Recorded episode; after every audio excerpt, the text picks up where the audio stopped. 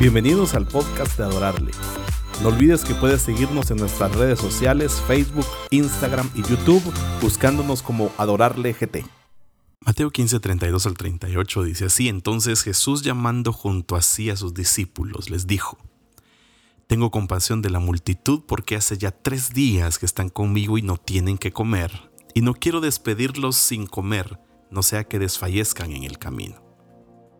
Y los discípulos le dijeron, ¿dónde conseguiríamos nosotros en el desierto tantos panes para saciar a una multitud tan grande? Jesús entonces les dijo, ¿cuántos panes tenéis?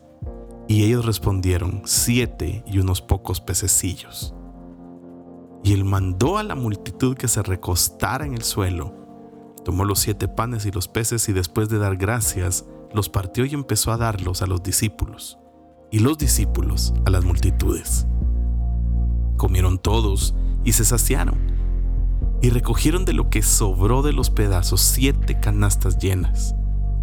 Los que comieron fueron cuatro mil hombres, sin contar las mujeres y los niños.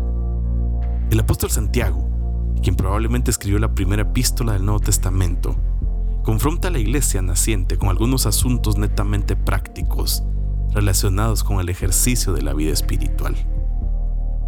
Con el estilo directo que lo caracteriza, pregunta a sus lectores, si un hermano o una hermana no tiene ropa y carecen del sustento diario, y uno de vosotros les dice id en paz, calentaos y saciaos, pero no les dais lo necesario para su cuerpo, ¿de qué sirve?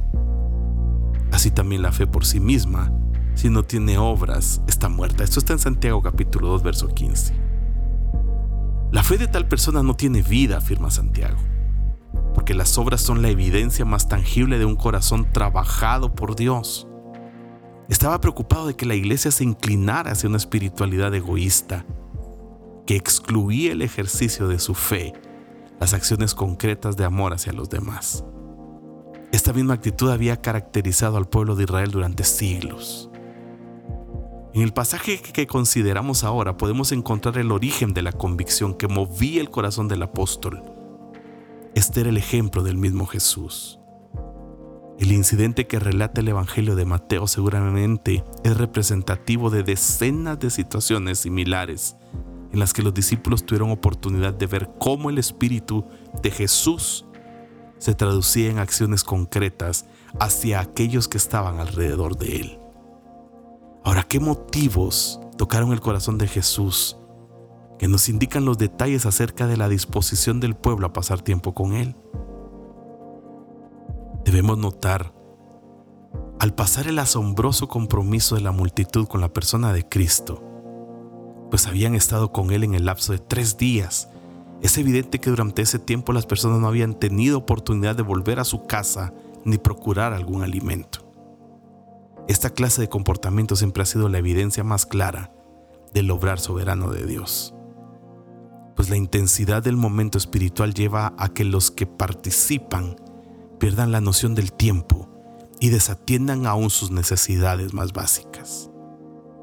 La situación, sin embargo, no escapó de los ojos de Jesús y fue movido a compasión. La compasión es una característica que distingue a la persona cuyo corazón ha sido tocado por el amor de Dios. A diferencia de la lástima, la compasión traduce un sentimiento de angustia por la necesidad del prójimo en una acción concreta que busca de alivio para dicha situación. En este caso, Jesús reunió a sus discípulos con un doble propósito. Además de señalar la premura de la gente, también pretendía movilizarlos a la acción. El proceder de Jesús está alineado con el corazón bondadoso del Padre. Deuteronomio 15, 7 y 8 dice, Cuando haya algún pobre entre tus hermanos, en alguna de tus ciudades, en la tierra que Jehová tu Dios te da, no endurecerás tu corazón, ni le cerrarás tu mano. Libremente le darás al pobre y le prestarás al que en efecto necesite. La palabra indica que el paso más importante en el proceso de ayudar a otros es no endurecer el corazón frente a sus necesidades. Y esta es una decisión que es responsabilidad de cada uno de nosotros. Gracias por escucharnos. No te olvides de buscarnos en las redes sociales Facebook, Instagram y YouTube como Adorarle GT.